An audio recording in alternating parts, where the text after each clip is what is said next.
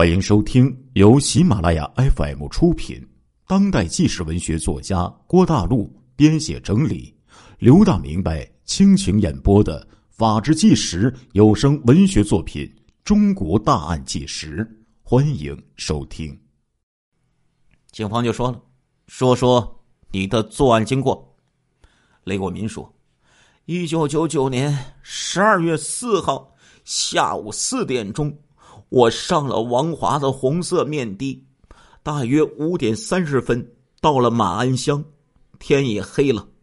我见四周没有人，也没有车，我突然掏出一把三十多米、三十多厘米长的刀，架在那个王华的脖子上，我威胁他要杀他。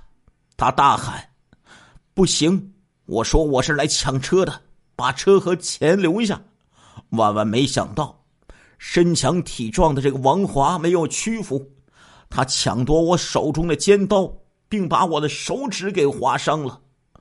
我在惊慌之下拿着尖刀，就朝着王华太阳穴就猛捅了一刀。那个王华受了伤，车子就失去了控制，一下子就翻在了路边他忍着痛爬出汽车，朝着大灯照着的方向跑去求救。我的手腕也摔伤了，见到这个情形，我吓坏了，我连包也没拿，就逃出车，往相反的方向跑。我跑上高速公路，拦下一辆大巴，跑往淮阴。可是王华没跑多远，就因失血过多倒下了。我逃跑期间，因为惊慌失措，在面地上就留下了带血的手印。和我自己的血迹。警方说：“你这是故意杀人。”雷国民说：“不，不是杀人，我最多就是伤害致死。”警官，我懂一些法律的，我的目的是抢车，不是杀人。故意杀人要判处死刑，伤害致死最多是无期。警方说：“你丫的挺懂的呀。”你是第几次作案了呀？雷国民说：“我我是第一次作案，警官，真的真的，我第一次作案，因为没经验，我才失手的。”雷国民的说法似乎很有道理，可以自圆其说，但是经验丰富的南京警方却感觉到这个事儿不对劲儿。雷国民作案的手段极其的凶残，攻击的是人体的。致命要害，手法干净利落，而且还非常残忍。如果是第一次作案，尤其是第一次用刀杀人，绝对不可能有这种纯熟的手法。根据携带的作案物品来说，显然雷国民在作案前经过仔细的准备和踩点儿。第一次作案显然是不可能这样的。更为重要的是，警方无意中发现，雷国民内裤当中一个暗袋里呀，竟然藏着一张二十四万元的存折。二零零一年呢，各位听众朋友，那这笔钱对于农民来说，那可不是一个小数目啊，足以在南京市区购买一个房子了。经过调查，雷国民在安徽老家没有正式的职业，是一个无业游民。虽然呢。对亲友声称他是在广州、深圳做生意，但是没人知道他做什么生意，连他的妻子也不知道。南京警方询问雷国民，雷国民一会儿说自己是做假烟的，一会儿说自己是卖盗版光碟的。刑警是什么人呢？那个个都是见多识广啊，什么人没见过呀？三下五除二。就将雷国民的谎话给戳穿了。雷国民没有办法拿出进货渠道和货物存放在哪里，更缺乏这两种生意的基本常识。现在看来，这二十四万元很可能是雷国民犯罪所得。南京警方几次去安庆市农业银行调查这笔存款和雷国民其他的存款。没想到，国有银行果然牛叉啊，哎，他们极不配合，借口呢是保护储户隐私。在专案组说明这可能是杀人所得的赃款，银行方面仍然是拒绝配合。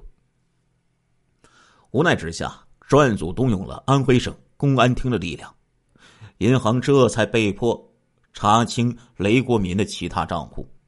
这一查，果然就查出大问题了。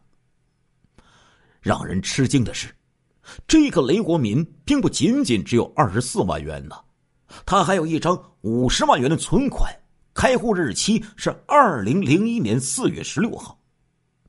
查询雷国民的存款期间，一个银行员工私下呀，向专案组民警透露了一个重要的细节：那个储户体格瘦小，清晨呢，拖了一个大麻袋。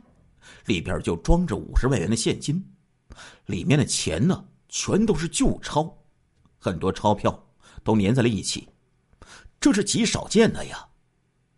这个银行员工说：“我们几个人清点了很久，累得要命啊，所以他对这个印象很深。”当时那个职员就问那个雷国民：“你哪里来这么多旧钞票啊？”那个职员就说了。我很明显感觉，这个人很紧张。他说是做小生意，朋友还的欠款。当时我们主任就觉得奇怪，还留下了他的电话号码。一个无业农民在农业银行就有近七十五万元的存款，那自然是不可能的事儿啊！这个钱呢，十有八九应该是犯罪所得。那么，他会不会还有其他的赃款呢？哎，还真有啊！警方继续调查，发现雷国民在安庆市农行、工行、建行和中行、邮政储蓄等金融单位还有多个户头，存款总金额竟然在二百万元以上。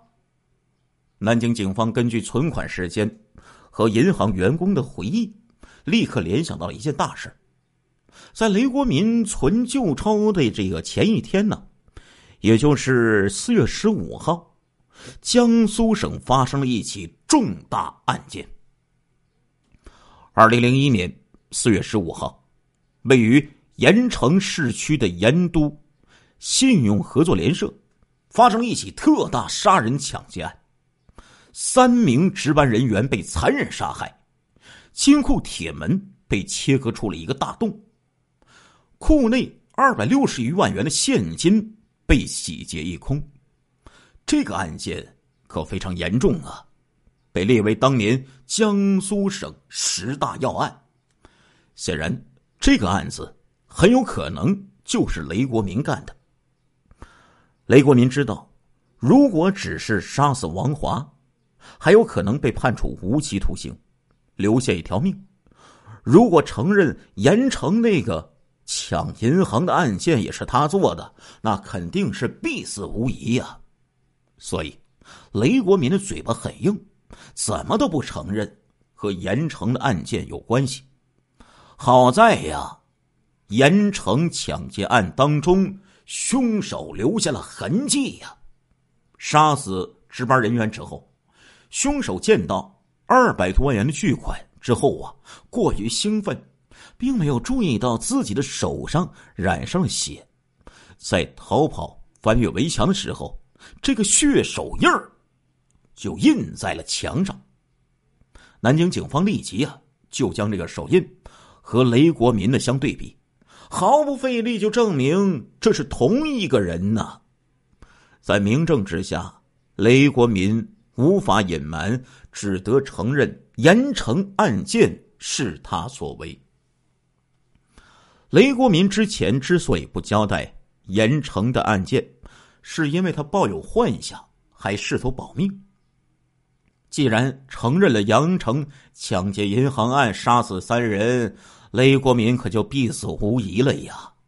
抢劫银行，冲击国家的金融机关，这是死罪。更别说还有四条人命在身，自知肯定会被枪毙，雷国民不再抵抗，就将十年的犯罪经历一一道来。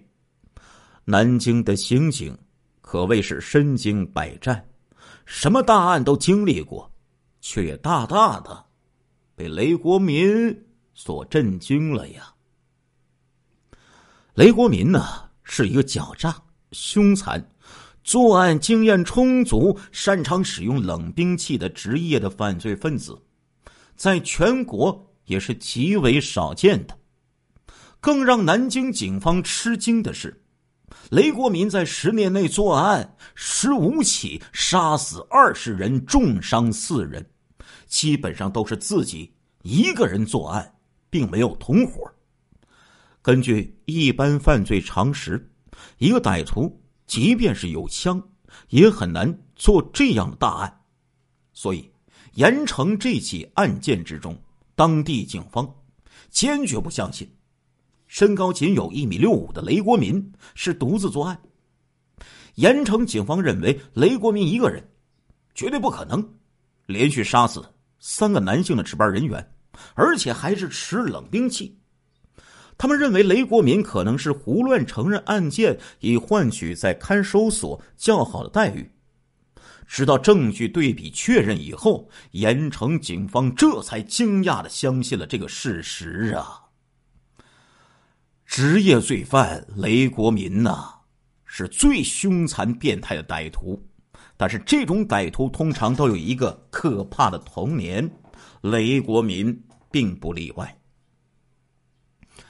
雷国民是一九七一年出生在安徽省的桐城市，一个穷困的农民家庭当中，家里是极度的贫穷，孩子又多，愚昧的父母经常打骂孩子，以发泄自己对现实的不满。雷国民小时候比较调皮，经常被母亲打骂，还不给饭吃，他的父亲呢，则是对他不闻不问。就像没有这个儿子一样，家庭的不幸让雷国民在十一二岁的时候就离家出走，在外面流浪，成为了一个小乞丐。后来又学会了扒窃。